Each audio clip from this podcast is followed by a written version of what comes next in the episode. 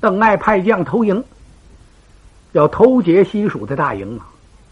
感情这个邓艾啊，在姜维没来之前，他先把岐山这儿给占了，随后给姜维留出这么一个扎寨的地方，就在这儿。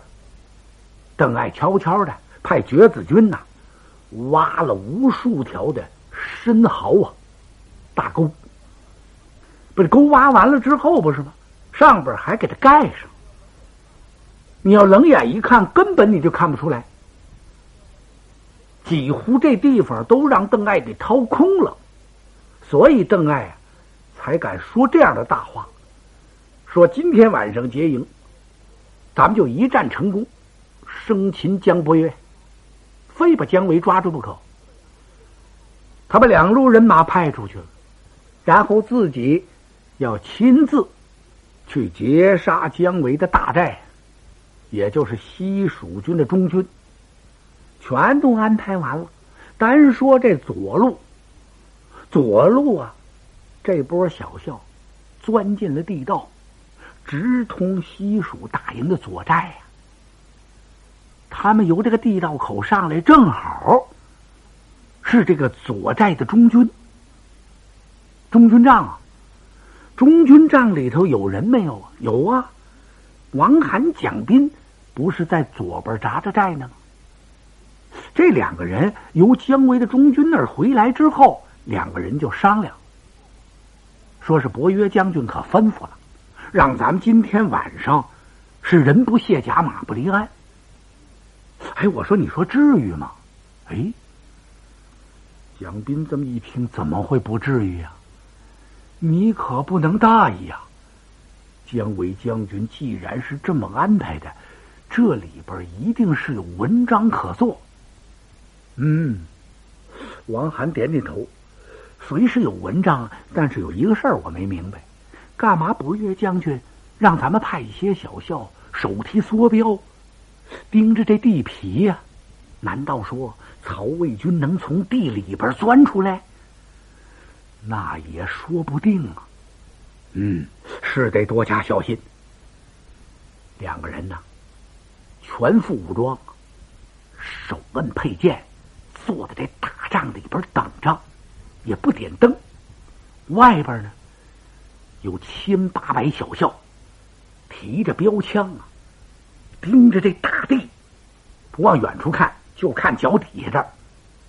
有些人还侧耳听，听地底下有什么动静没有。听着听着，还真听出动静来了。只听这地底下，噔噔噔噔噔，哎呦，我说。啊，是要地震呢？是怎么着？怎么我听见有地声呢？嗯，不像不像，好像是人在走路啊！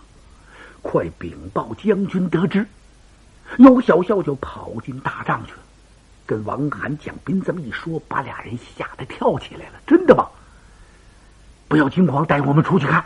这两个人由大帐刚出来。曹魏军就在这地里边拱出来了，西蜀这些军校一看，哈哈，感情敌军真从地里边钻出来了，这怎么办呢？嗨，手里拿着是干什么的呀？这不是梭镖吗？扎吧啊！噗，可真成了扎蛤蟆了。这仗打的巧啊！西蜀军刚这么一高兴，可就不行了。怎么开始扎了几个？感情人家这次来偷营掘地道的这些掘子军，都是右手持兵器，左手有盾牌呀。邓艾也不是等闲之辈，安排的很周密。人家咔拿这个盾牌往外一封，你的梭镖，吭昌就是一刀。管你哪儿呢，并不是说拿这刀非得照你脖子头上砍，砍在脚上也吃不消啊。咣当一下子，这小校就倒那儿了，一声惨叫，紧跟着呼啦这么一下子，好嘛，把这地皮挑开了，不走那一条道那小窟窿那儿了，非得一个一个盯着往上钻啊，上去一个叫人扎一个，干脆挑开吧，哗的这么一下，可真叫绝子军呢，就像在这西蜀大营这地方，把这块地皮给掀起来一样。当时把王涵、蒋斌呐，给吓得有点手足无措了。哎呦！两个人互相看看，心里说：“曹魏军的邓艾真厉害，怎么在我们脚底下埋伏这么多的人呢？我们做梦也想不到，这些人都在地底下这藏着呢。快把他们都给我挡住！那怎么挡啊？当时是一场混战。哎呦，把王涵、蒋斌杀的够惨的，得亏俩人没摘盔卸甲，这还算有准备。”还败了呢，这左寨就让人家曹魏军给夺了去了。二将无奈，只得往中军大寨那儿败。败到半路上啊，王涵把蒋斌给拽住了。蒋斌将军，你看，不好了！啊！蒋斌举目往远处这么一看，可了不得了。只见有一眼望不到边的曹魏军正在攻取西蜀的大寨，哗，喊杀震天呢，灯笼火把照似白昼似的，一般就往这大寨前拥啊！还没等拥到那大寨那儿，就见这些曹魏军呐，哇，像大海退潮一样又往下退，跟着呼。又往上拥，一拥一退，反复多次，这怎么回事啊？把这俩给吓傻了。我说：“咱们这位姜维将军在不在中军？怎么曹魏军攻不上去？”只见在那乱军之中，有一杆大道旗，大道旗下一人金盔金甲，手提大刀，挥动令旗呀。看那意思，他是催动三军要取大寨。奇怪的是，这些军校上去退下来，退下来上去，上去了，又退下来了，怎么回事？这么乱呢？嗨，光说王罕、蒋斌把左寨丢了，现在西蜀的右寨和中军也相当紧张。姜维布寨之后。安排众将今天晚上要格外小心，他自己呢，更是百倍警惕。他把这将都派出去之后，姜维和他的战将一样，也是顶盔贯甲、罩袍束带，丝毫不敢懈怠，而且自己是亲自巡营。姜维知道今儿晚上是非有事儿不可，果然。天到三更啊，喊杀声骤起，紧跟着这探报一个接一个来报与姜维说右寨吃紧，有说左寨丢失的，说还有无数人马来攻咱的中军大寨的，请将军早做准备。姜维呀，巍然不动。他一个一个探报全都接完了，自己亲自趴跨马提枪往保障前这儿一站，当即传令：今天晚上不管曹魏军来多少人马接应，也不管他们是从天上来还是从地下来，我们都不许随便退后一步。哪个敢妄动力斩，给我弓箭伺候！只要是敌军攻营啊，你们就用箭弩把敌军给射回去；只要是敌军从地底下往上这么一钻，你们就立刻动手啊，扎枪扎呀，刀头砍呐，石头砸呀，全行啊！姜维他就在大帐前这儿站着，就这一阵不是吗？曹魏军就攻不上来。那个王罕、蒋兵看见说，曹魏军中有一个人金盔金甲、提大刀、晃令旗的，那就是邓艾。邓艾奇怪呀，我这怎么回事呢？难道说姜伯约识透了我的绝子军，他给看破了？怎么这大寨就攻不下来呢？可不是吗？曹魏军往上这么一攻，西蜀军开弓放箭，万弩齐发，他们只得就得往后退。退下来，再攻上去，人家继续还是射，所以王罕蒋斌离老远这么一看，曹魏军校就像潮水似的，一会儿涌上来，一会儿退下去，就是这么个情况。由打三更天，直战到天明啊！可怜邓艾这片苦心呐，在姜维没来的时候，他掘这个地道，干了一个多月，实指望啊，今夜是一战成功。没想到人家姜维、姜不约没上这当，费了这么大的劲，损兵折将，才夺了人家姜维一座左寨。这有什么劲呢？邓艾亲眼目睹啊，他手下的军校，哎呀，死伤无数啊！让人家西蜀军用那个弩箭给射的，就像割庄稼一样，一片一片倒在人家西蜀大寨前。这仗还能打吗？邓艾只得把令旗这么一摆，退兵了，退回了他的中军保障。邓艾坐在这儿，长叹一声：“嘿嘿，武侯诸葛亮好不厉害！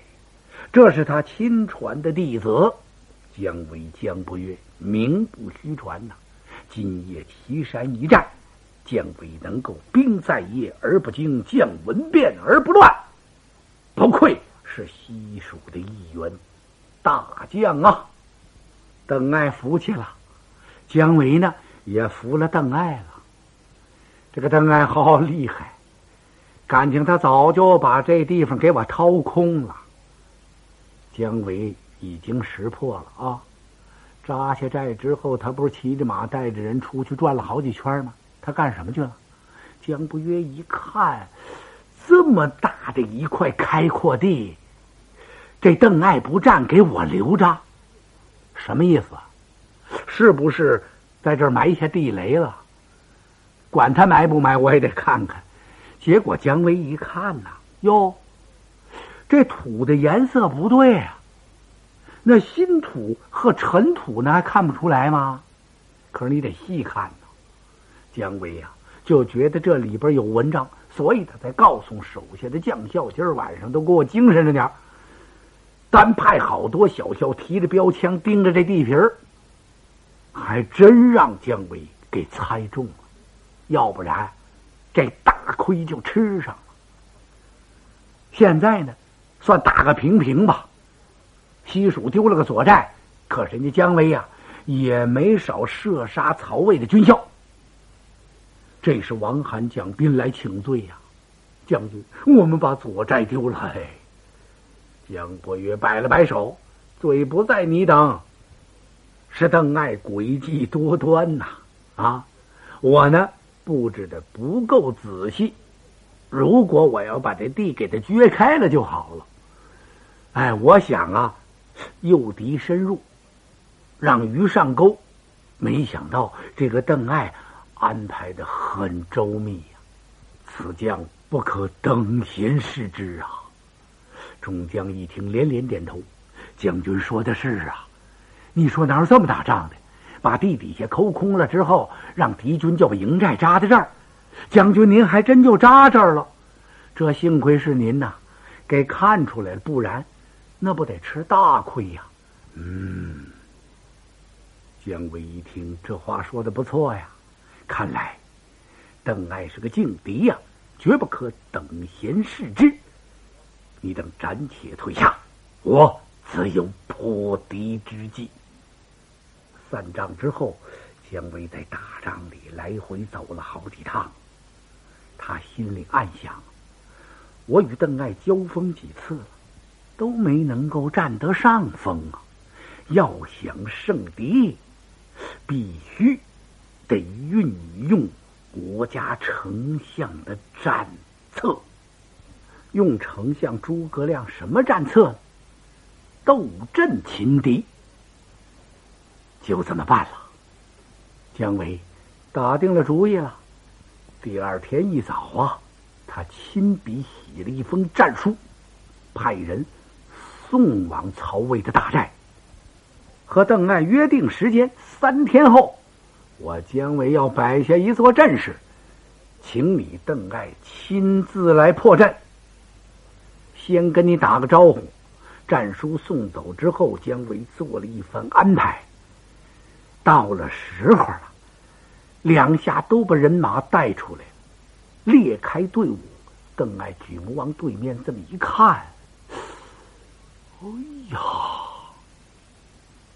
邓艾吃了一惊！原来这姜维有这么大的本事啊！他会摆诸葛武侯的阵势，这个可使邓艾有点紧张。他这个紧张不是现在，自从接到姜维那封战书，这邓艾开始就犯了合计了。他干嘛约我三天后呢？说三天后要斗阵。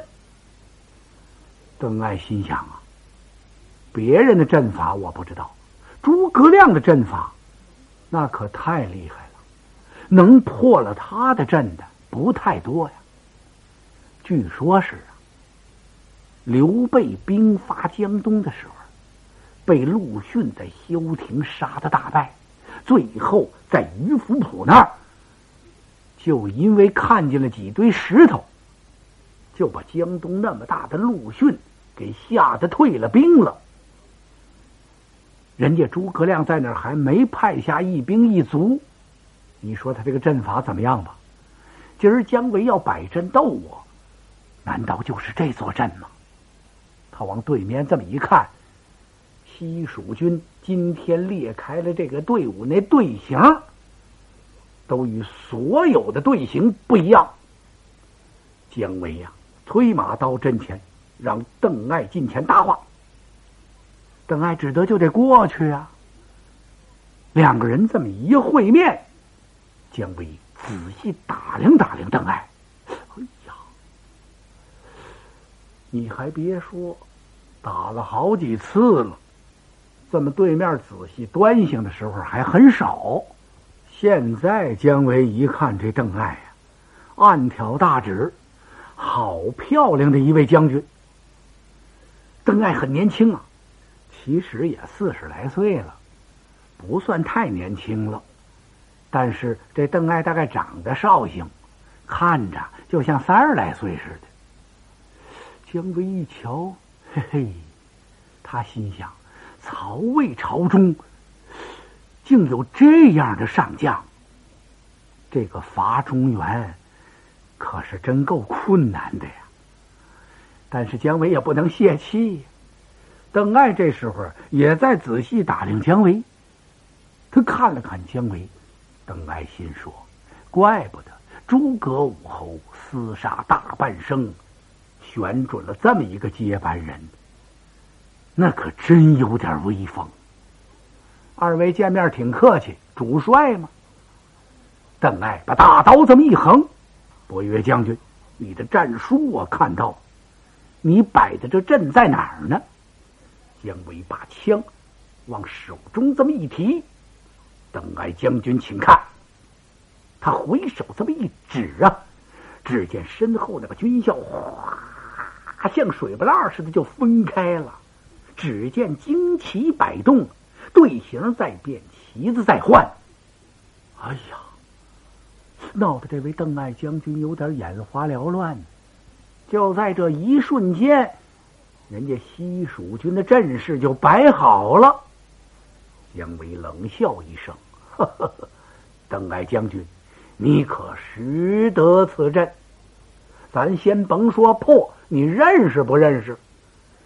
人家摆出阵来，你就得叫出名来呀，然后你才能谈得上破阵呢。你连认识都不认识，整个一瞎马海。”你还破什么阵呢？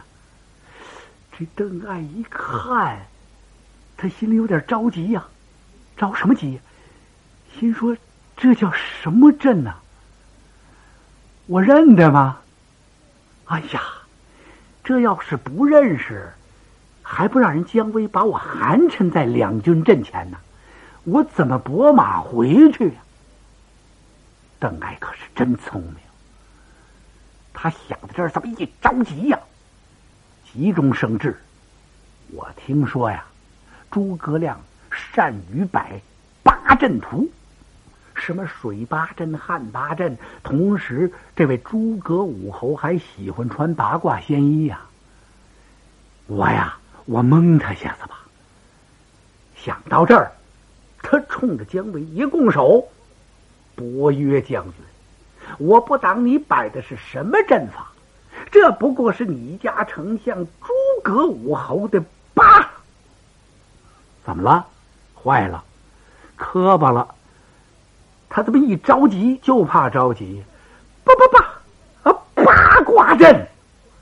说完了。”邓艾心直跳，心说：“我蒙的对不对呀？可别让姜维笑话我呀！”他在说话同时，端详着姜维。姜不约，只见姜维一愣，姜维心说：“行啊，好厉害的邓艾！我的八卦阵会让他给认出来了。不过可有一样，他干嘛一连说好几个八字儿？哦。”姜维想起来了，有人曾经在我跟前说过，邓艾有点口吃啊，是这么回事邓艾将军，这八卦阵不错，可是阵中有阵呐。你知道里边叫什么吗？邓艾可有点发傻，里边，里边不跟外啊外边一样吗？八卦阵有什么呀？只不过就是天地风云、鸟蛇龙虎，前三连坤路断呗。阳八卦、阴八卦，修生伤度，经思景开，走生门必得生，走死门有去无还呐。姜维不住的点头，你说的都对，我让你认一认我这阵中之阵。邓艾心说：“呀，我别在这跟你盘道，时间一长啊，非露馅不可。”他微微一笑，我说：“伯约将军，我们不必多费口舌了。你把阵不是摆好了吗？我想明日中午，我亲自来破啊不啊不。”姜维一看，行了行了，我明白了。你不是明天中午来破阵吗？咱们就此罢兵。感情这是允许的。你能把阵摆下，人家至于什么时候破，得给人家这主动权。你不能当时叫人家进阵，人家得准备准备，安排安排。所以两下罢兵。邓艾回到自己的宝帐，来到大帐里坐在这会儿，他把眉头一皱。邓艾犯愁了，他愁什么呀？这八卦阵是让我给蒙对了。如果说进去一打，当然倒不至于说是立刻遭擒。可有一样，姜维说的很明白，他阵中有阵呐。你别看我在阵法上比武侯诸葛亮那相差的可太远了，可有一样。我经过名人指点呢，最厉害就是这个阵中套阵。我看出来了，在他那八卦阵里边有一股子杀气冲天。那里边那阵叫什么？我根本不知道。你说这怎么办呢？我不能贸然闯入阵中，那可真称得起是有去无还了。邓艾正在为难之际，只见从帐外进来一人。给邓艾插手施礼，邓艾一看是手下的偏将，复姓司马，单字名望。你有何事见我呀，将军？您是不是为姜维这个阵在犯思索呀？正是。哦，我认识他这个阵。什么？邓艾一愣，你认识？不错。姜维摆的是八卦阵，可是将军，姜维这八卦阵里边还有阵呢，阵中套阵。嗯，邓艾点点头，说的不错呀，心说我就为他里边这阵字犯愁呢。司马将军，你知道他里边这阵叫什么吗？司马望一笑，将军，我知道，里边叫长蛇卷地阵。哎呦，邓艾愣了，想不到我这手下藏龙卧虎啊！他站起来，砰一把把司马望抓住了。你怎么会认识此阵？不瞒将军，您说，我自幼生长在襄阳，我给一位姓崔的先生叫崔周平做过书童。这位崔周平啊，是武侯诸葛亮一位挚友，他们经常在一起饮酒赋诗，谈论国家大事。有时啊，就在这棋盘上摆些阵法。就摆过这座阵，所以我记住是至今未忘。哎呀呀！邓艾这么一听，真是喜不自禁。这么看来，这是天助我也啊！司马望，你能破此阵吗？司马望一皱眉，将军，认识这阵，我倒是认识，但是。我破不了。哎呀！邓艾听到这，扑通又坐在椅子上了，自言自语说了一句话呀：“好不叫人泄，哎，泄气。”司马望一瞧，将军您别泄气呀，您别看我破不了这阵，我可以进阵去走走。他不是阵中有阵吗？我不碰啊！我从外边这个阵门杀进去呀，不会有什么危险。这样一来，我可以起到一个牵制住姜维的作用。将军，您就再没有别的办法破他了吗？哎，邓艾一听这个醒提的好啊！司马望，你要是真的能够把姜维给我牵制住，那我就要亲自带人。绕其营后，从后面往前攻。听我在营后炮声这么一响，只要是一攻杀，你从前面杀，我从后面打，两期夹攻，姜维可擒呐！司马望这么一听，哎，将军，这是多好的一条妙计呀！我看您就这么定了吧。嗯，邓艾点头答应了。这计就算定下来了。等到了约定的时间，邓艾悄悄的把人马带走了。司马望迎敌杀出来了。他来到阵前，这么一看，人家姜维早就把阵势摆好了，正在阵前这立马横枪等着邓艾呢。司马望一催马过来了，他和姜维打了个招呼，请将军头前带路。我要破你这座八卦阵！哦，姜维一愣：“你是什么人？”司马望一报名，姜维摇了摇头：“没听说过这么个人，是个无名小辈。”我问你，你家主帅邓艾哪儿去了？因为我和他约定好了，是他亲自来破我的八卦阵，他因何不到阵前？司马望一听，姜维听了，我家邓艾将军呢？